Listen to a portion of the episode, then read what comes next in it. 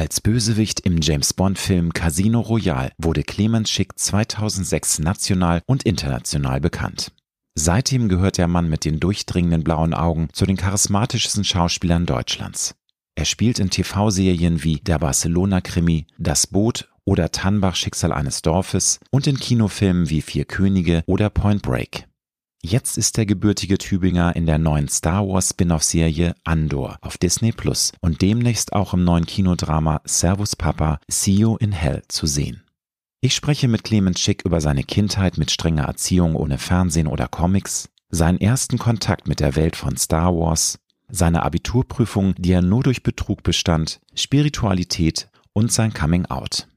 Wenn du wissen möchtest, warum Clemens Schick im Alter von 21 Jahren Mönch werden wollte und acht Monate lang auf einer Klosterschule war, wie ihn die zweijährige Pflege seiner sterbenskranken Mutter tief geprägt hat und warum er sich lieber immer wieder mal die Hände verbrennt, als im Leben Dinge unversucht zu lassen, dann solltest du dir diese Folge nicht entgehen lassen.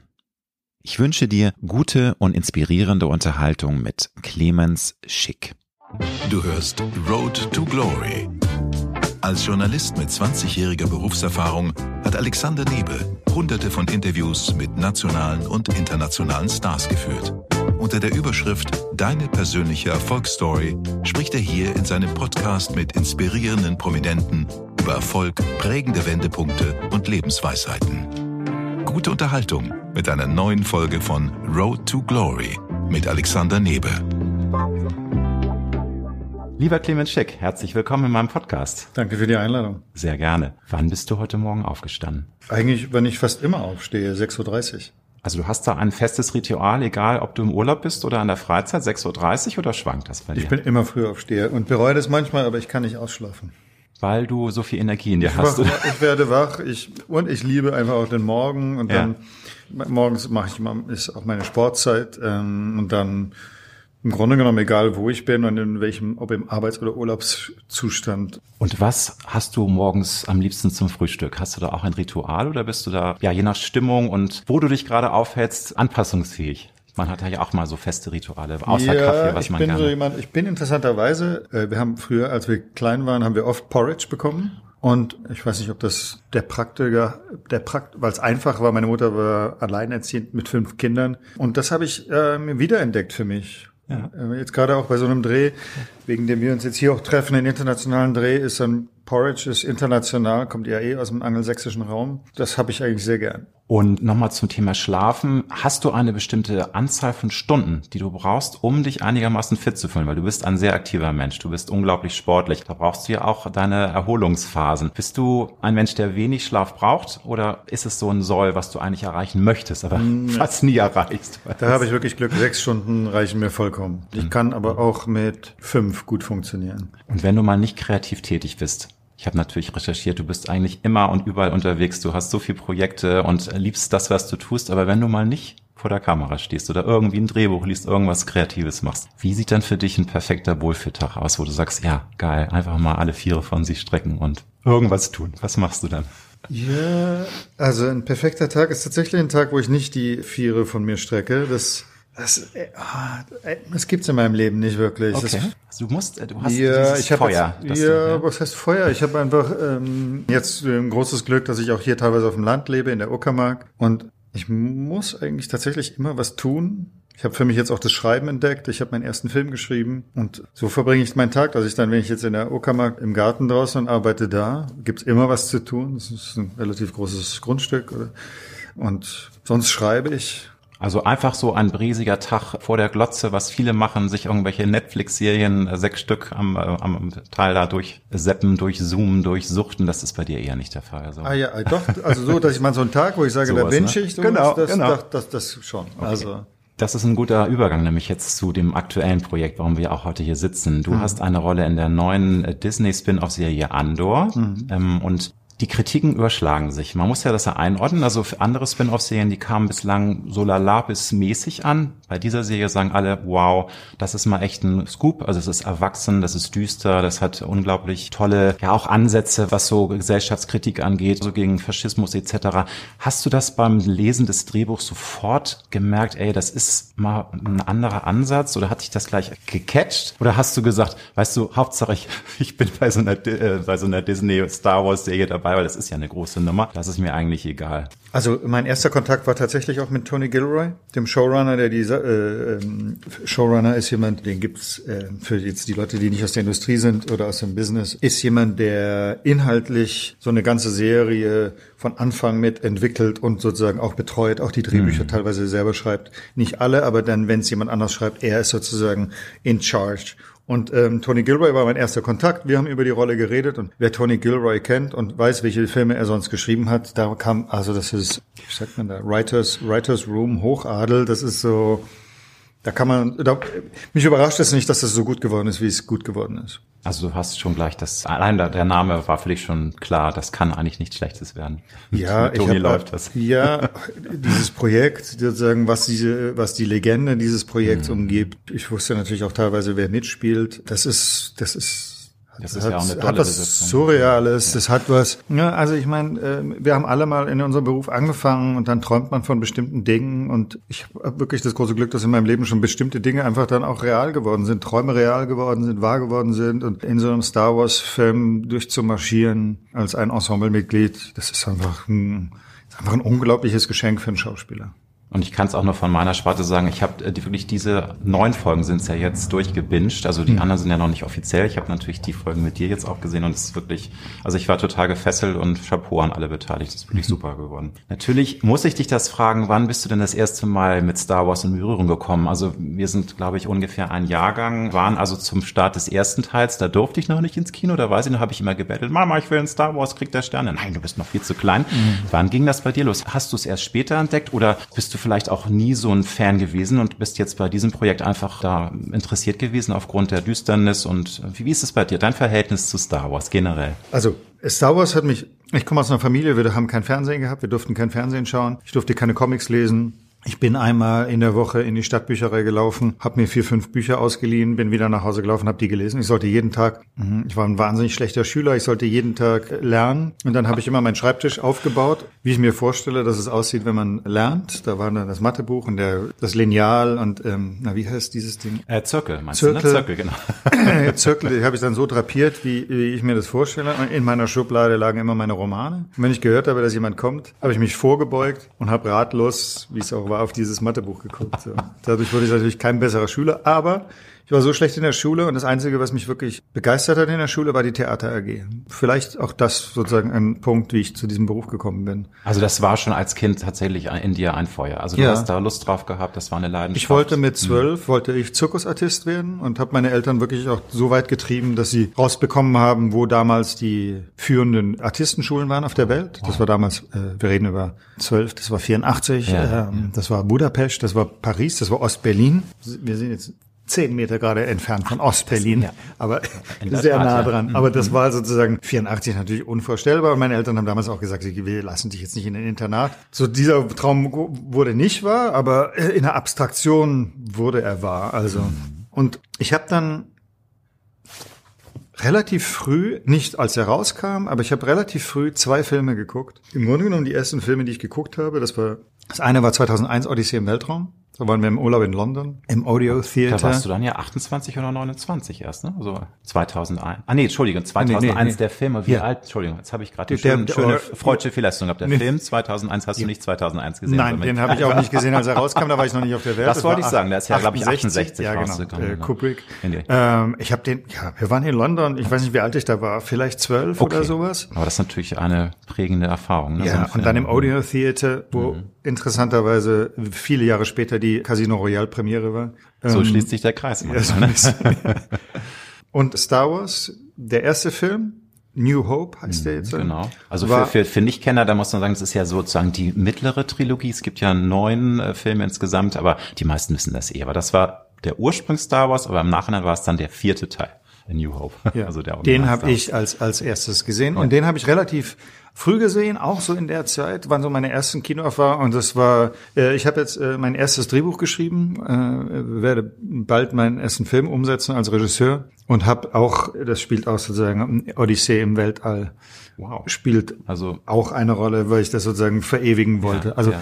Star Wars Weltraumfilme waren für mich früh sehr prägend. Okay, und du hast dann also auch nach dem ersten Film warst du da begeistert, weil es gibt ja auch Leute, die sagen, auch Star Wars hat mich nie angemacht irgendwie. Das Doch. war okay, das war ist natürlich Kulturgut, das muss man gesehen haben, aber viele sagen, ich kann mit dieser Welt gar nichts anfangen. Aber, aber du warst doch schon eingetaucht. Doch, also ich finde so dieses auch einfach als künstlerischer Vorgang, dass ich sage, da ist jemand George Lucas, der schaut in dieses Universum, was unendlich ist und nimmt das als ein Boden für seine unendlichen Geschichten, die Wahnsinn, eben ja. bis heute jetzt ohne George Lucas, aber äh, von Lucas Films und Disney eben sozusagen immer weiter erzählt werden. Das ist so eine kreative Leistung, die ist, die ist unglaublich und ja. ähm, Teil jetzt dessen zu sein ist auch unglaublich. Larger than life. Du bist in Andor einer von tausenden Gefangenen in Nakina 5, Nakina 5. Das ist ein gigantisches Weltraum-Hightech-Arbeitslager. Eine sehr, sehr bedrückende, düstere Atmosphäre. Gerade weil es alles so in weiß ist, ist es eigentlich clean, aber eben unmenschlich. Ihr müsst da gegen andere Teams antreten. Das, ihr seid am Grunde Arbeitsklaven. Kann man gar nicht drum rumreden. Das ist, finde ich, insofern spannend, weil das ist eine klare Anlehnung auch an, ja, diese antifaschistischen Messages aus dem ersten Teil oder aus der ersten Trilogie. Ist das so eine Message auch zu verbreiten in einer modernen Serie für dich heute wichtiger denn je? Weil wir sehen ja, was in der Welt passiert. Also überall kommen rechtsradikale Parteien wieder an die Macht. Muss man Angst haben, dass Trump in zwei Jahren wiederkommt. Was geht da durch deinen Kopf? Du bist ja politisch auch sehr engagiert. Findest du es gut und wichtig, dass man auch auf Unterhaltungsebene immer wieder diese Message verbreitet, dass man sich hüten muss und dass es eben ganz furchtbar auch enden kann, wenn also äh, ich habe da ähm, Mächte an die Macht kommen? Also ich finde, dass Andor sozusagen diese Botschaft hat, dass es sozusagen sich gegen Unrechtsregime auf eine Rebellion zu starten, dass wir im Grunde genommen in Andor erzählt bekommen, wie es zur Rebellion kommt. Das finde ich als Star Wars Fan oder als als Schauspieler und als politischer Mensch finde ich sozusagen natürlich eine sehr sehr tolle oder gute Fügung so. Ja, ja. Aber ich bin Schauspieler und und bin aber sozusagen, ich bin ein Privatmensch und ich bin Schauspieler und, und, und was ich mir in meinem Beruf mache, muss nicht immer äh, in Anlehnung sein mhm. an mich als Privatmensch, weil ich fände das auch langweilig. Das würde auf eine Art und Weise auch mich begrenzen. So, ich habe jetzt im November kommt ein Kinofilm von mir raus, Servus Papa, See und Hell, die, die Geschichte der Otto Mühl Kommune erzählt und eben einer Person in dieser in dieser Kommune, Jeanne was die Geschichte von Jeanne Tremsal ist, die auch mitgeschrieben hat am Drehbuch und äh, sich sehr, also im Grunde genommen ihre Mutter äh, gespielt hat in dem Film. Da habe ich den Kommunenführer gespielt, Otto Mühl, ich als Clement Schick sage, dass es verbrecherisch ist, was der gemacht hat, dass der Leuten von Träumen erzählt hat oder eine alternative Lebensentwürfe angeboten hat, suggeriert hat, die sie auch sicher daran geglaubt hat, aber dann eben irgendwann übergriffig würde und sozusagen ist nun äh, im im Missbrauch, dieser äh, sexuellen Missbrauch, aber auch im seelischen Missbrauch dieses, dieser Hoffnung sozusagen, dieses mhm. Hoffnungsmachens ausgeartet ist. Ich als Clemens Schick kann das total moralisch verurteilen und trotzdem sage ich, als ich als Schauspieler, für mich ist es das größte Geschenk, so eine vielschichtige, komplexe Rolle spielen zu dürfen. Und genauso das ist es für mich auch ein Geschenk, in so einem komplexen Universum wie Star Wars einzutauchen als ein Ensemblemitglied und muss meine politische, meine politische Positionierung, da muss ich nicht immer äh, herziehen nee. und überprüfen, ob das Projekt das passt, dem ne? standhält. Nee, weil, um Gottes ähm, Willen, aber ja. das ist natürlich schön, wenn es dann auch irgendwie alles passt. Natürlich, wie du schon gesagt hast, also ich habe auch Servus Papas hier und Hell leider noch nicht sehen können, aber mhm. ich weiß, dass das auch ein Film ist, der sehr sehr gut sein soll und der dir auch viel bedeutet. Und da kann ich noch mal erzählen, also es geht, dreht sich um eine Kommune. Ich kann jetzt nicht die ganze Geschichte erzählen, weil es ist sehr, sehr spannend, aber an der sich im Grunde Hippie-Ideale von Freiheit und von Gleichheit und auch dieses Brüderlichkeit leben freie und Kinder, Liebe. Kinder, genau, freie Liebe, Kinder wachsen ohne den Einfluss von Mama, Papa auf, weil Familien, Kleinfamilien sind das die Ursache allen Übels, laut dem Kommunenchef. Aber es wandelt sich halt schleichend. Es sind autokratische, ähm, auch faschistoide. Das sind ja auch wieder Parallelen. Also das wird dann sehr, sehr unschön, glaube glaube ich. Aber wie gesagt, ich habe den Film nicht gesehen, deswegen kann ich leider jetzt auch nicht mit dir über das Projekt reden. Ja. Mein Lieber, du hast schon gesagt, was du als Kind werden wolltest. Äh, Schauspielerei war immer schon bei dir ein Thema. Du wolltest Zirkusartist werden. Insofern ist die Frage beantwortet. Aber wie würdest du im Nachblick sagen, haben dich deine Eltern beeinflusst und geprägt? ist ja schon mal spannend, dass du ohne Fernseher aufgewachsen bist. War es eine freigeistige Erziehung? Wir haben gerade über diese Kommune gesprochen, da ist Anti-Autorität angesagt. Wie bist du denn von deinen Eltern geprägt und großgezogen worden? Also ich bin relativ streng erzogen worden. Hm. Meine Eltern haben sich früh getrennt, was aber, und trotzdem waren beide meine Eltern präsent in, in meiner Kindheit.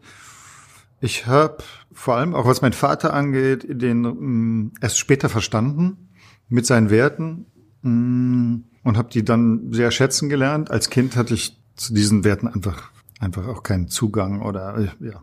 Ich bin aber in einer Welt aufgewachsen. Ich musste äh, Abitur machen. Äh, ich bin, also ich bin als Grundschüler bin ich auf die Hauptschule empfohlen worden. Du hast ja erzählt, du hast es gehasst zu lernen und einige Dinge haben nicht genervt. Ja, also und ich, ich war einfach dafür nicht gemacht. Also ich, ich, meiner Meinung nach war es ein Fehler, aber es ist müßig, das im Nachhinein zu sagen, aber es war ein Fehler, mich zum Abitur zu treiben. Ich habe das Abitur auch nur mit Betrug bestanden. Ich kann mich outen, ich habe mein Abitur mit 3,3 auch mit Ach und Krach bestanden. Also ich fühle mich da mit dir ja. Geiste verbunden. Ich, ich hatte zwei Leistung, äh, Leistungskurse Deutsch und Geschichte und hatte, weil der Lehrer relativ lazy war, was ich rausgefunden habe, der hat alle Klausuren wiederholt. Ich hatte für beide Leistungskurse alle Klausuren und habe das trotzdem in Abi mit 3-4 gemacht. Also ich meine, ich sind ja fast ja. parallel. Nein, aber also du sagst im Nachhinein, klar. Ich hätte das nicht machen so. müssen, aber ich mhm. meine, ich durfte eben, wie gesagt, keine Filme gucken, keine Fernsehseher. Mhm. Ich konnte kein, wir hatten keinen Fernseher. Meine Eltern haben mich aber immer wieder mit ins Theater genommen. Und meine, meine Mutter war zum Beispiel so, nicht so, dass es dann hieß, so, wir gehen jetzt in irgendwelche Kindertheaterstücke, sondern wir saßen dann im Theater, und zwar im Schauspiel Stuttgart, das war ein gutes Theater. Peimann war da Intendant, der jetzt hier am Berliner Ensemble lange auch Intendant war. Das hat sicher was geprägt. Dieses ja. viele Lesen hat sicher geprägt. Ja. Aber ist doch toll. Also kannst du auch sagen, deine Eltern haben dann sozusagen diese Begeisterung in dir auch ein bisschen wach geküsst. Also ich meine natürlich, wenn man was toll findet, kommt das auch ohne den Einfluss der Eltern. Aber wenn sie mit dir ins Theater gegangen sind oder deine Mutter mit dir ins Theater gegangen ist, ist es dann ja eigentlich eine schöne eher, Fügung, ne? Weil dadurch wird's ja noch. Aber als ich dann gesagt habe, ich werde Schauspieler werden, war das eine Katastrophe. Oh, meistens dann. Ja. Also Junge, das war. Lauf nicht in dein Unglück. Ja, Dieses unseriöse Business. Genau. Hm. Also das war sozusagen, so weit ging es dann nicht. Ja, okay. Ja. Du hast dann ja einen interessanten Knick in deiner, also nicht Knick, sondern eine, eine, eine interessante Wendung in deinem Lebenslauf. Also du wolltest schon früh Schauspieler werden, hast dich auch auf die Schauspielschule eingeschrieben, hast angefangen und dann mit 21 wolltest du auf einmal Mönch werden. Hm. Du bist acht Jahre in eine Klostergemeinschaft acht gegangen. Monate. Acht Monate. Habe ich acht Jahre gesagt? Ja. Du bist acht Monate in hm. eine Klostergemeinschaft gegangen und hast dafür das Schauspielstudium in Ulm erstmal abgebrochen, abgebrochen. unterbrochen. Ja.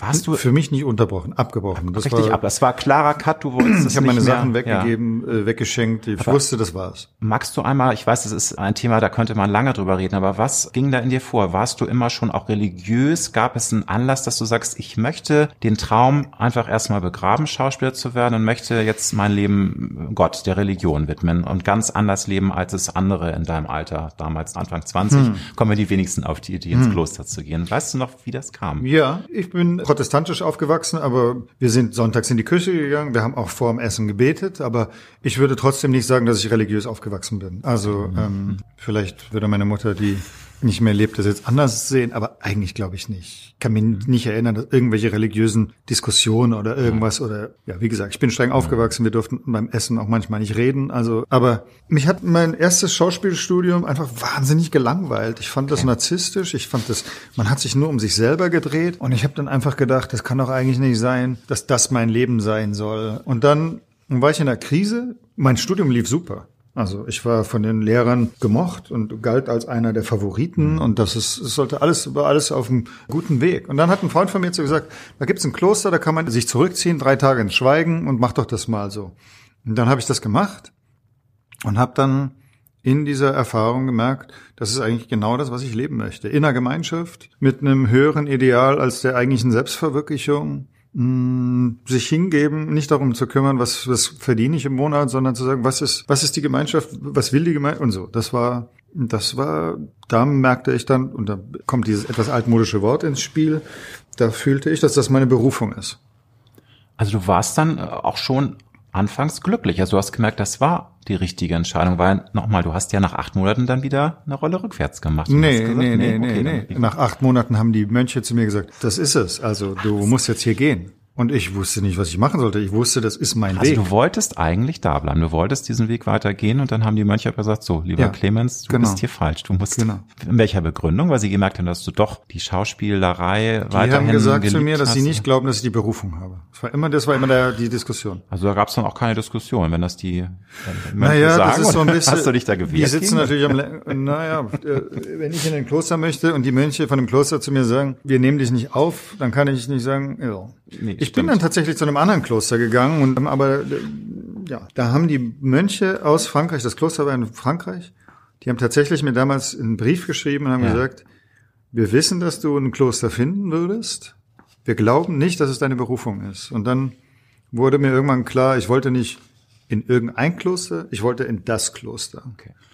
Und dann bin ich nach Berlin gegangen, habe mich hier auf einer privaten Schauspielschule wieder eingeschrieben und bin aber, das wussten meine Mitstudierenden damals nicht, ich bin jeden, mein Schauspielstudium, da ging der Unterricht immer so um zehn los. Und ich bin jeden Morgen, als erste Jahr, jeden Morgen in die Messe gegangen. Eine kleine Kirche in der Greifswalder Straße. Katharinenstift hieß die, glaube ich, auch mit einem kleinen Kloster. Und da war ich jeden Morgen mit dem Priester, der um die 70 war, drei Nonnen und noch ein älterer Herr. Also es ist wir waren, ja ein Bedürfnis gewesen. Ja. Hast, hast du diese Sehnsucht oder auch, auch die, die Zuneigung zur Spiritualität und dass du auch mal in dich horchst und dass du vielleicht auch Zwiesprachen mit dem lieben Gott oder dem Universum hältst. Ist das weiter auch ein Thema heute oder ist das weniger geworden? Ist das gleichbleibend? Also Spiritualität ist auf jeden Fall ein mhm. Thema in meinem Leben. Ich brauche die Organisation Kirche oder Worte weniger dafür und würde das deswegen auch jetzt nicht sozusagen weiter ausformulieren. Aber mhm. ich bin ein naturverbundener Mensch und äh, bin sehr gerne alleine, bin sehr gerne alleine in der Natur und empfinde da, was ich spirituell nennen würde. Mhm da finde ich das einen ganz guten Übergang zum Thema so Rituale, weil ich habe recherchiert und das fand ich ganz, ganz toll, dass du sehr gerne einfach noch mit der Handschrift Briefe schreibst. Also auch, und sei es auch nur vielleicht mal zwei schöne Sätze, du schreibst an Freunde, an Familie. Hm. Ich kann mir aber auch denken, dass du vielleicht deine Gedanken auch mal niederschreibst. Ähm, Nein. Das nicht. Also Nein. das geht dann wirklich, es, du richtest dich an Menschen und machst ihnen Freude damit. Ja. Ist das für dich auch so eine Art runterkommen, ein schönes Ritual? Oder warum ist dir das so eine Herzensangelegenheit? Weil viele sagen, ist schön, aber ist ja anstrengender. Eine WhatsApp zu schreiben geht ratzfatz, aber dieses Ritual eine schöne Karte zu schreiben, einen schönen Brief zu schreiben. Das ich mag einfach sozusagen ja. dieses haptische von, ja. also ich meine, in, mein, in der Maske manchmal, wenn ich morgens komme und dann Tinte an den Fingern habe, die finden das nicht so toll, weil die Tinte geht relativ schwer weg. Aber ich finde einfach, ich, also ich habe auch mittlerweile, äh, dass, dass ich, wenn ich, äh, ich, ich schreibe gerne Postkarten, also ich habe so einen Freundeskreis von so 20 Leuten, denen ich regelmäßig Postkarten schreibe. Mein Fetisch, wenn man das so sagen darf, sind Postkarten aus den 80ern, aus den 70ern. Also so was ich, ganz Spezielles, ne? Ich so möchte keine Multipicture nicht Postkarten von heute oder sowas. Okay. Die interessieren mich nicht so vom Design Witzig, her. Ja. Und dann, ja, das macht mir Spaß. Ich liebe auch dann sozusagen Briefmarken zu, zu finden, die speziell sind. So. Aber nicht nur aus dem Urlaub, sondern du machst das auch mal so, wenn du in, in, einer deutschen Stadt drehst, schreibst du auch mal Karten oder ist das eigentlich nur, wenn du unterwegs bist, weil du bist ja auch viel beruflich unterwegs. In nee, Welt. ich mag's einfach, ich mag auch bestimmte Momente. Das ja. heißt, wenn ich zu einem Essen eingeladen bin, mich da schriftlich dann dafür zu bedanken. So, okay. das, so Sachen. Das macht mir Spaß. Du bist in diesem Jahr 50 geworden. Ist alles gar kein Thema mehr. Wir wissen ja, Age is just a number. Die Gesellschaft entspannt sich zum Glück ein bisschen. Nun muss ich sagen, ich als schwuler Mann sehe das ein bisschen anders. Ich bin vor vier Jahren schon 50 geworden. Es ist schon ein Schnitt. Aber wie sind deine Gedanken gegenüber dem Älterwerden? Also es ist ja eigentlich was Tolles. Ich finde viele Sachen richtig geil beim Älterwerden.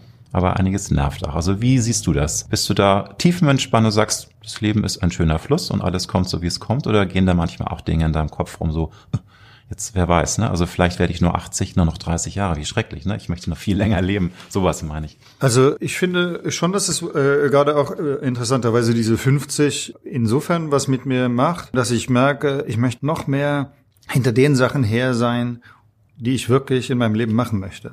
Hat sicher auch damit zu tun, dass ich jetzt sozusagen meinen ersten Film geschrieben habe und dass ich jetzt schon auch an meinem zweiten Film sitze, dass ich merke, was mir aber eigentlich muss ich sagen, schon auch immer ein Bewusstsein war, dass Zeit kostbar ist und dass ich, ja, ich möchte, ich, möchte einfach mich mit den Sachen auseinandersetzen, die mir wichtig sind. Das kann man natürlich nicht immer, aber äh, man kann sehr viel dafür tun, dass man das tut. So und ich bin in der glücklichen Situation, dass ich im Grunde genommen äh, sage, das Leben, was ich gerade lebe, ist das Leben, was ich leben möchte. Das ist das Schönste. Das wünschen sich alle Menschen. Leider kannst du nicht alle sagen. Ne? Also nee, viele, hm. ich bin natürlich in einer sehr, sehr, sehr privilegierten Situation alleine, dass ich in diesem Land aufgewachsen bin. Wir gehören zu den Menschen, die sich, das sage ich auch immer meinen Studenten und Studierenden, ähm, ich unterrichte auch Schauspiel, dass ich sage, wir haben den Luxus, uns damit auseinanderzusetzen, was wir aus unserem Leben machen möchten.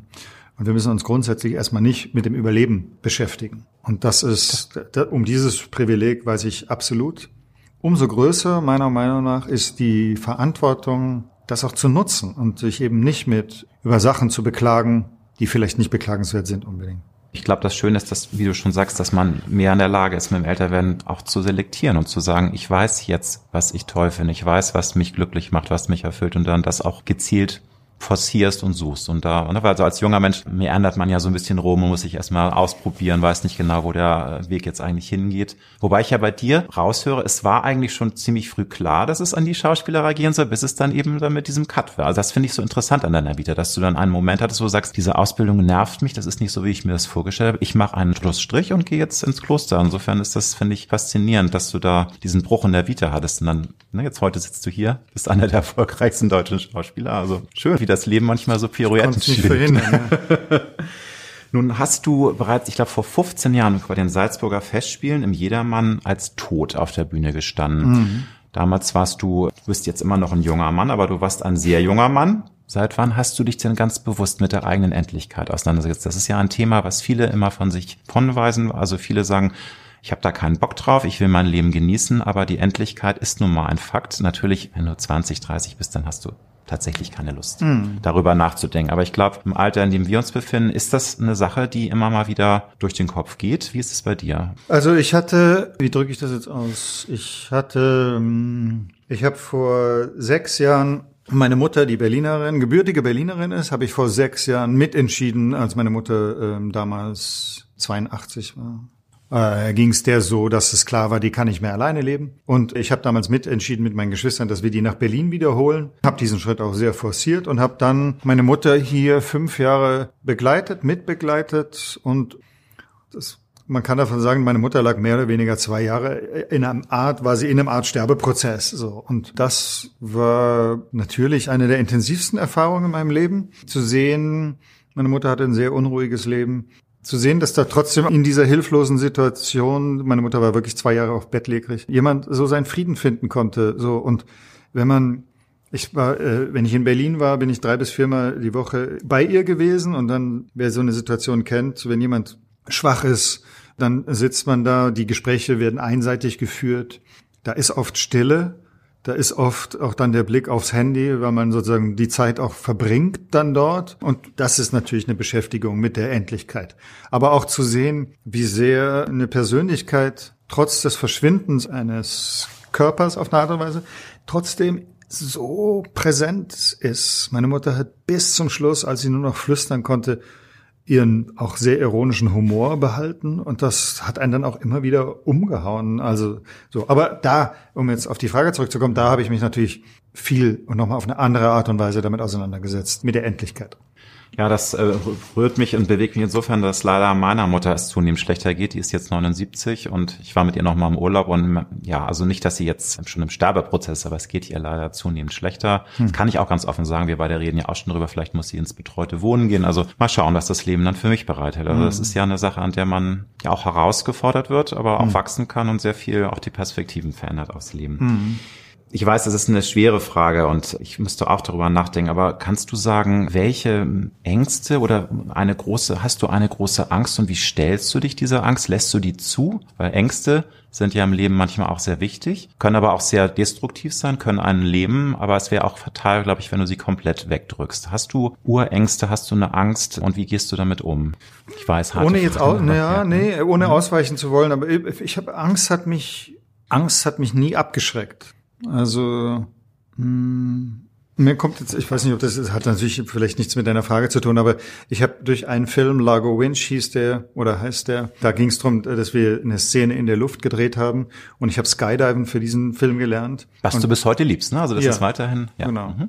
Ähm, und wir sind ähm, für diese eine Szene 50 Mal äh, aus 5000 Metern gesprungen und da habe ich, da ging es um Angstüberwindung, weil ich immer wieder bis heute in diesem Flugzeug sitze und obwohl Angst vielleicht das falsche Wort ist, Respekt. Ich glaube, in dem Augenblick, wo Angst einem keine Angst mehr macht, wird sie zu Respekt. Keine mhm. Ahnung. Und da, da ging es aber eher darum, dass ich sage, okay, ich springe hier aus dem Flugzeug, habe großen, großen Respekt vor diesem Moment und muss dann noch so in Kontrolle sein, um eine Szene zu spielen. So.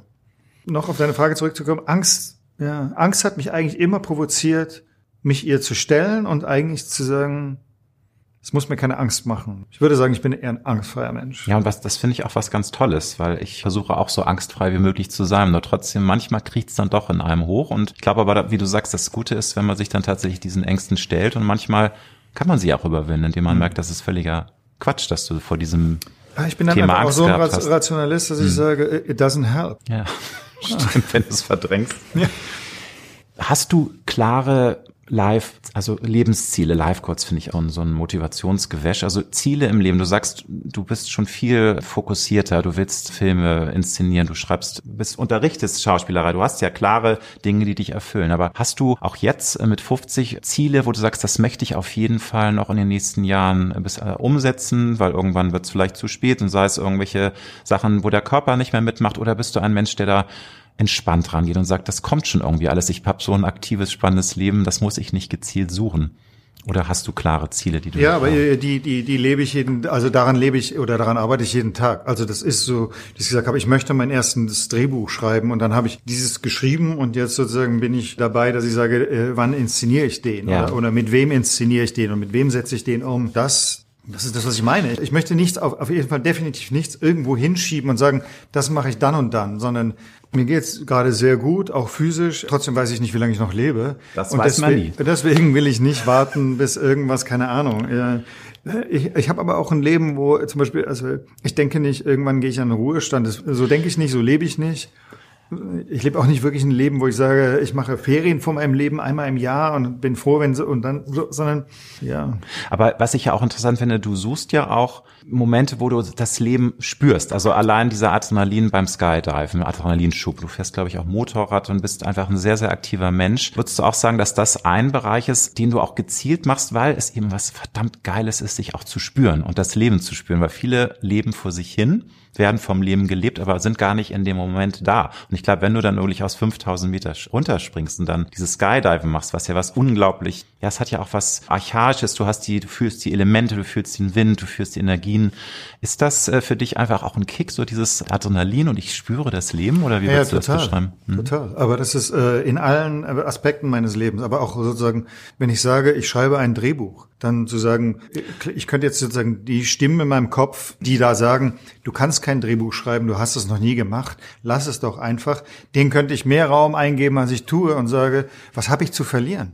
Was habe ich zu verlieren, wenn ich jetzt einfach sage, ich schreibe einfach mal ein Drehbuch und wenn dann alle sagen, es ist gut, dass du Schauspieler bist, lass das lieber, na dann drücke ich auf Delete ja. und dann ja, ist die Datei weg. Aber versuchen, so. ne? Lieber versuchen. Lieber, lieber versuchen.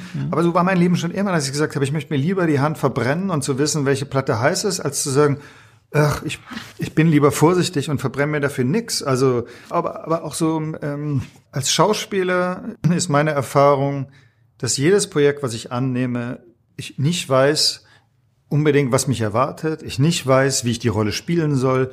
Und jetzt habe ich bei Andor habe ich eine Ensemble-Rolle, ist eine kleinere Rolle, eine mhm. Ensemble-Rolle. Jetzt bei Servus Here in Hell habe ich die Hauptrolle. Aber mein Unwissen ist relativ gleich. Ich weiß nicht, was auf mich. Ich habe natürlich Erfahrung aus schon sehr vielen Filmen und schon vielen. Ich hatte das große Glück, wirklich in, überall auf der Welt zu arbeiten und in den unterschiedlichsten Formaten. Es gibt eigentlich im Grunde genommen kein Format, was ich nicht schon gemacht habe. Ich habe jetzt einen Opernfilm gemacht. Ich habe, ich mache viele Debütfilme. Ich mache mhm. Arthouse Film, ich habe Fernsehen gemacht und jetzt bin ich in der Star Wars Serie. Hm, die Ahnungslosigkeit und die Neugierde äh, ist die gleiche und ist, das ist mein Motor. Ist ein etwas harter Cut, aber es interessiert mich persönlich sehr, weil ich auch lange Zeit in der SPD Mitglied war. Ich bin dann ausgetreten. Äh, das, ich erzähle jetzt nicht die Gründe, das interessiert jetzt keinen. Du bist vor sechs Jahren in die SPD eingetreten. Hm. Warst immer schon politisch und hast auch erzählt, dass du auch eigentlich meistens SPD gewählt hast. Aber kannst du noch mal im Rückblick sagen, warum du damals diesen Entschluss gefasst hast, dass du jetzt ein Parteibuch möchtest, dass du dich auch viel aktiver einbringen möchtest? Du hast ja, du bist ja generell auch sehr engagiert, engagierst dich für verschiedene Projekte. Kannst du das im Rückblick Rückblick nochmal sagen, warum auf einmal dieser Impuls da war, in eine Partei einzutreten? Weil das ist ja auch eine Entscheidung. Es ist ja jetzt mhm. nicht, dass man mal eben so macht. Ja, also es ist so ein bisschen ein Beispiel dafür, wie ich funktioniere, dass ich etwas beobachte. Ein anderes Beispiel ist dafür, dass ich, ich bin 2007 in einem Zug gesessen, habe im Spiegel einen Artikel darüber gelesen, dass deutsche Soldaten im ersten Auslandseinsatz in Afghanistan sind und wenn sie aus ihrem Einsatz zurückkommen, in ein Deutschland kommen, in dem sich die Bevölkerung für sie nicht interessiert, nicht mit ihnen auseinandersetzt. Und habe während des Lesens dieses Artikels festgestellt, dass ich auch zu diesen Deutschen gehöre, die das nicht tun und habe gedacht, was kann ich denn daran ändern? Und habe dann die Idee gehabt, warum gehe ich nicht mit meinem Soloabend, den ich damals schon lange gespielt hatte und auch in verschiedenen Ländern gespielt hatte, warum gehe ich damit nicht in diesen Einsatz und spiele den in Afghanistan vor den Soldaten und setze mich über meine Kunst, über mein Schauspiel mit diesen Soldaten auseinander und war dann 2008 und 2011 jeweils einmal für eine Woche in Afghanistan. Dass ich sage, ich sehe was, ich realisiere was und ich möchte eine Konsequenz draus ziehen. Und genauso war es, dass ich mir in der Auseinandersetzung klar wurde, dass unser demokratisches System einfach auf einem Parteiensystem basiert und ich je immer äh, gewählt habe. Das heißt, ich habe mich an diesem Prozess natürlich beteiligt. Aber ich habe gedacht, im Grunde genommen muss man in einer, äh, muss man in einer Partei Mitglied sein, Sonst funktioniert dieses System nicht, in dem wir hier leben und von dem ich zumindest das Gefühl habe, ich profitiere davon sehr. Und wir leben in einer Gesellschaft, wo es immer mehr darum geht, sozusagen sich individuell auszuleben. Und je individueller man ist, desto geringer wird die Kompromissfähigkeit auch auf eine Art und Weise. In einer Partei Mitglied zu sein, ist ein Kompromiss, weil mhm. mhm. das ist und muss ein Kompromiss sein, sonst könnten nicht mehrere hunderttausend Menschen in einer Partei sein, weil die hunderttausend Menschen, die in dieser Partei sind, oder zehntausend Menschen oder je nachdem, die sind ja nicht immer alle einer Meinung. Aber die Partei, die Parteipolitik ist ein Kompromiss, auf den sie sich einlassen können. Und das aber auszuhalten als Mensch, der die Individualität lebt, wozu ich mich zähle, das ist eine Herausforderung. Und dann war damals die Frage, sind es die Grünen, ist es die SPD? Die FDP äh, fand ich früher mal interessant, aber heute nicht mehr. So, und dann auch aufgrund von persönlichen Begegnungen mit bestimmten Politikerinnen und Politikern aus der SPD wurde es dann die SPD. Und das ist manchmal eine große Herausforderung, weil ich dann nicht der Meinung bin dieser Partei. Manchmal ist es eine kleinere Herausforderung, so. Aber das ist ein, das ist nicht einfach auszuhalten. Aber ich glaube, dass dass, es, dass wir Kompromissfähigkeit brauchen, um miteinander weiter in Frieden sein zu können. Und aber sozusagen die Spannung ist sozusagen, dass man es manchmal und auch gerade heute bei bestimmten Themen in Bezug zum Beispiel auf die Umweltpolitik mhm. keine Kompromisse mehr erlaubt, und das ist sozusagen ein, ein sicher ein sehr gutes Rat, Rat Spannungsfeld. Ja. Ja. ja. ich muss so innerlich lächeln, weil du bist ja noch ein, kleiner, ein Backfisch mit sechs Jahren, Backfisch äh, mit sechs Jahren dabei. Mein Mann, der ist schon 40 Jahre dabei, der ist äh, SPD äh, mit, mit Herz und Nieren. Und ähm, ja, ich, wie gesagt, habe mich dazu entschieden, auszutreten. Aber wie gesagt, das sind Gründe, die ich jetzt auch gar nicht erzählen möchte. Ich als Schulermann möchte schon auch gerne noch mal ein paar Sachen dich fragen zu dem zu diesem Thema, weil du bist ja nun seit vielen Jahren offen schwul, hast dich in zwei Interviews geoutet.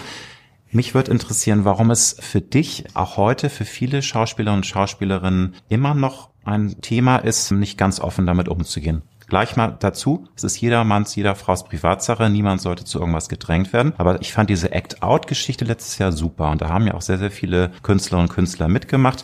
Trotzdem gibt es immer noch Menschen, die aus diversen Gründen davor zurückschrecken. Sagst du, völlig okay. Jeder, muss auch jeder selbst entscheiden. Oder findest du es im gewissen Sinne auch schade, weil wir uns, die Welt hat sich noch weiter gedreht. Es war vor acht Jahren auch sicherlich nicht mehr so ein Thema, aber es ist ja noch viel weiter jetzt vorangeschritten in Sachen Entspanntheit in der Gesellschaft.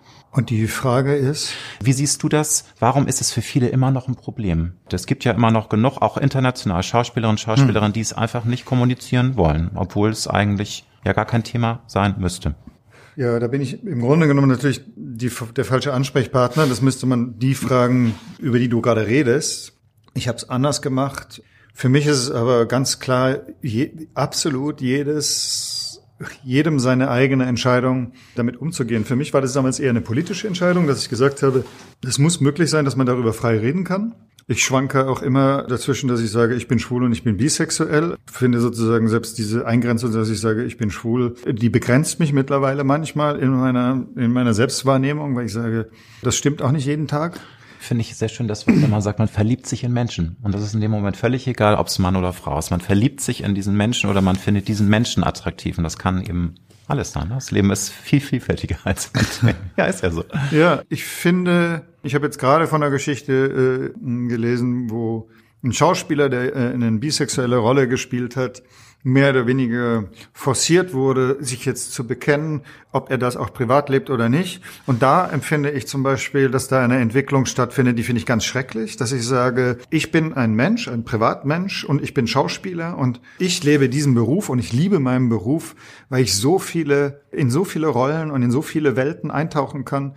Und wenn wir nur beim November bleiben, jetzt kommt hier, wir sitzen hier mhm. vor diesem Logo Andor, Star Wars in einer Serie, in der ich mitspiele, wo ich jemand spielen kann, der in einer Star Wars Galaxie sozusagen unterwegs ist, auf einem Planeten in einem Gefängnis sitzt und im äh, Ende November kommt Servus Papa See in Hell ins Kino, wo ich den Kommunenführer spiele. Mehr ich, Kontrast geht ja gar nicht nein, mehr. Ne? Also und, und, und das ist und das ist mein großes Glück. Und dann ja. habe ich jetzt noch einen Opernfilm gedreht, wo ich Orpheus gespielt habe und I don't give a fuck was ich mit Orpheus, mich privat mit Orpheus verbindet und mich privat mit Otto Mühl verbindet, sondern ich möchte eintauchen in fremde Rollen und in fremde Geschichten.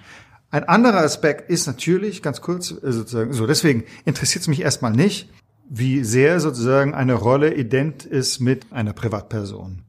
Worum es bei der Thematik natürlich geht, ist um Repräsentation auf der einen Seite, was ein sehr wichtiges Thema ist, aber natürlich auch, dass sozusagen die, äh, die Entstehung diese, dieses, dieses Konfliktes war es, dass früher gesagt wurde, der kann keinen Heterosexuellen spielen, weil der ist sozusagen nicht heterosexuell. Genau, das ist ja auch die Sorge von, glaube ich, heute auch noch, dass sie halt auf Rollen abonniert werden. Aber da habe ich halt auch mit Kollegen von dir schon gesprochen, die sagen, das ist eine berechtigte Angst gewesen, aber hey, äh, ich sag nur äh, Janik Schümann, der hat doch jetzt in Sissy gespielt, einen super Heteromann und das, obwohl er sich geoutet hat. Also es ist ja alles gar nicht mehr ein Thema. Und das ist, glaube ich, eine Sache, die vor 20, 30 Jahren so im Kopf sich zementiert hat und das ist inzwischen so viel weiter und so viel offener. Deswegen finde ich es ja toll, wenn man es als Appell immer wieder rausruft. Es gibt doch gar keinen Grund, Angst zu haben, dass man nach einem Outing auf Rollen abonniert wird. Das ist, glaube ich, so die Hauptangst bei vielen Leuten. Ja, da, da möchte ich das, mich gar nicht aus dem Fenster okay. wagen, um mhm. sozusagen zu sagen, ist das noch so oder ist das nicht so. Aber ich finde, zu einem Outing-Prozess gehört so viel dazu, mhm. dass ich gar nicht mehr herausnehmen will, jemanden vorzuschreiben. Nein, das war jetzt auch nicht der Ansatz. Nee, nee, mhm. aber äh,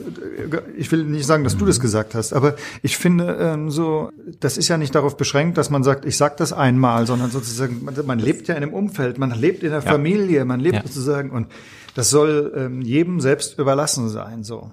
Ich will sagen, ich verstehe den Konflikt. Ich will, und da möchte ich, das möchte ich gar nicht auf die Sexualität begrenzen. Ich möchte in meinem Leben noch sehr viel mehr spielen, als ich privat erlebt habe und finde deswegen diese Identifizierung zwischen Privatperson und Schauspieler, Schauspielerin, die finde ich, die, widerspricht mir Klar, und meinem Verständnis ja. von diesem Beruf.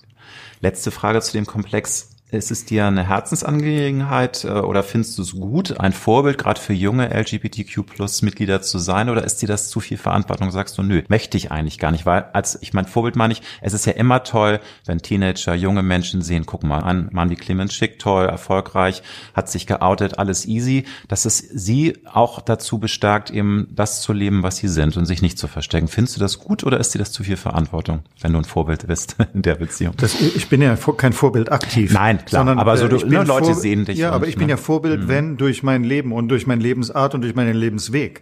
Und äh, das ist ja im Grunde genommen, da übernehme ich ja nicht. Das ist ja sozusagen von der anderen Seite die Betrachtung, die für die dann Vorbild sein kann. Deswegen hat das ja für, da übernehme ich ja gar keine Verantwortung. Ich habe immer versucht, mein Leben offen zu sein in vielen Dingen, nicht nur in Bezug auf meine Sexualität, auch in Bezug auf whatever. Ja. Offen zu sein, aber nicht privat zu werden. Also ich versuche zum mhm. Beispiel über mein Privatleben, äh, nee, ich versuche das nicht. Ich rede nicht nee. über mein Privatleben. Mhm. Ich bin aber trotzdem offen so.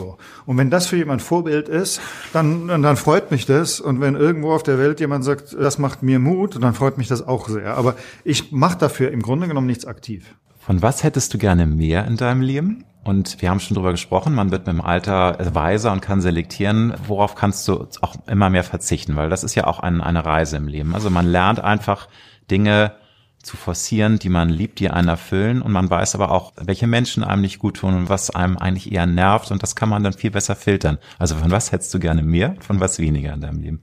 Also ich hätte tatsächlich gerne mehr äh, mir selbst gestattete Muße. Also dass ich sage, es ist auch okay, wenn ich mal an einem Tag nicht was Großes geschaffen oder nicht äh, an etwas irgendwie arbeite oder erschaffe oder kreiere oder sondern einfach mal die Entspanntheit, die würde ich mir wünschen.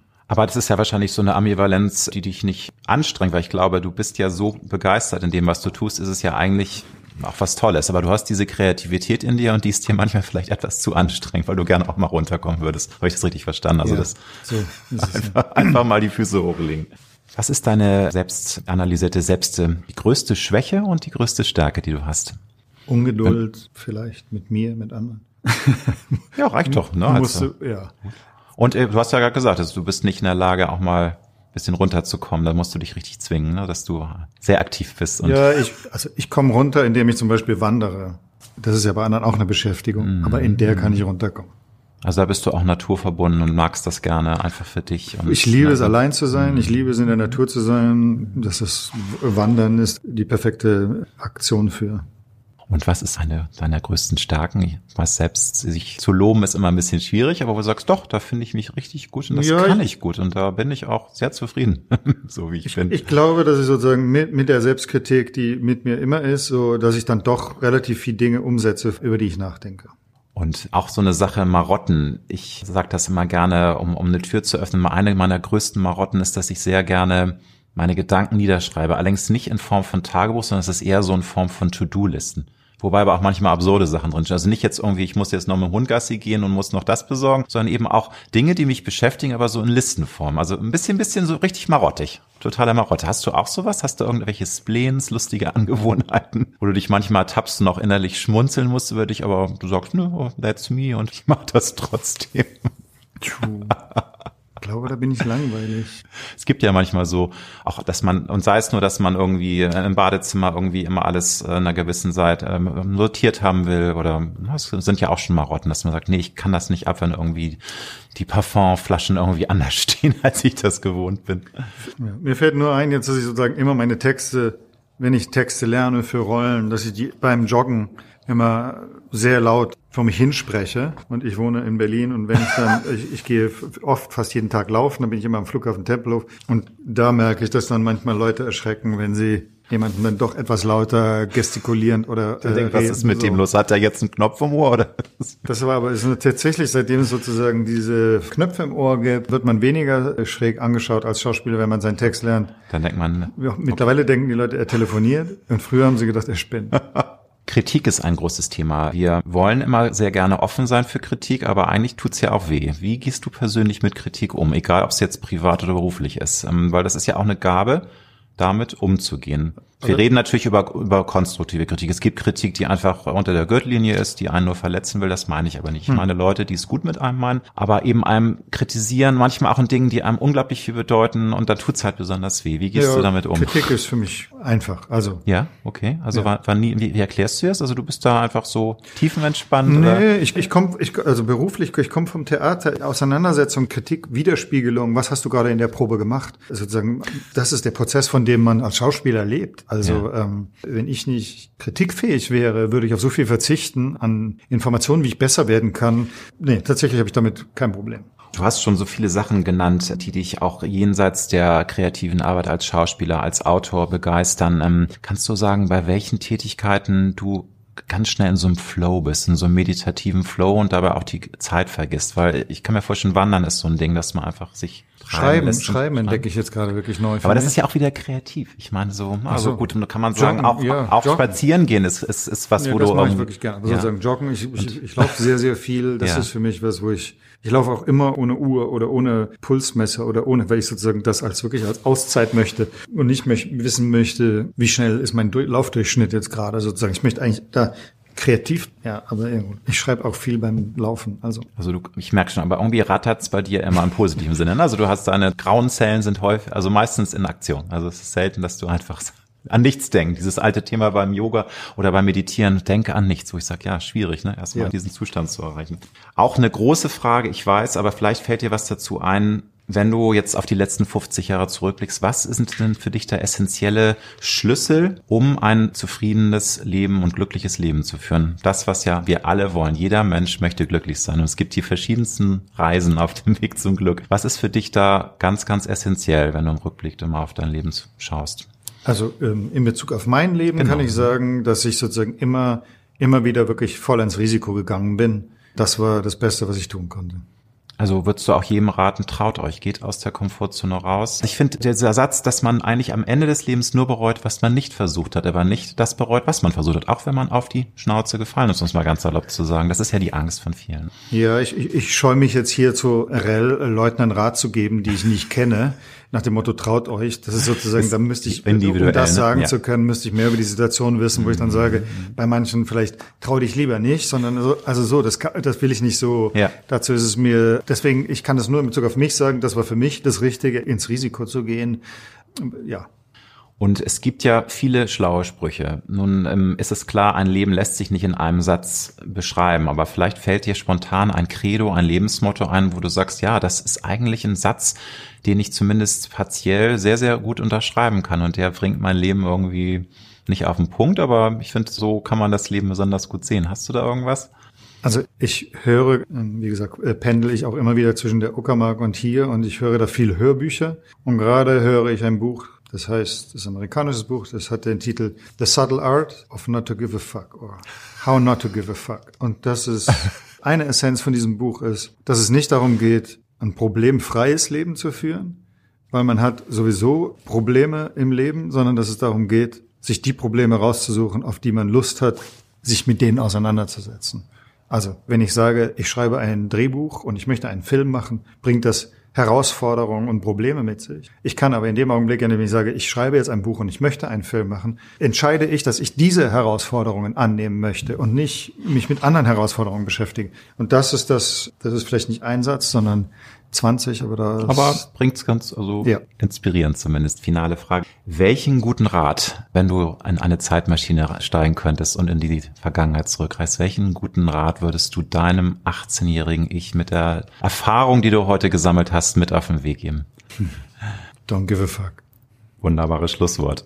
Lieber Clemens, dann wünsche ich dir ganz viel Erfolg für alle deine Projekte, für Dankeschön. deine Drehbücher, Filme, für Danke Ando, Star Wars und natürlich auch für den Kinofilm Servus Papa, See You on Hell, der dir ja auch sehr wichtig ist. Ja. Vielen Dank, dass du dir die Zeit genommen hast. Vielen Dank.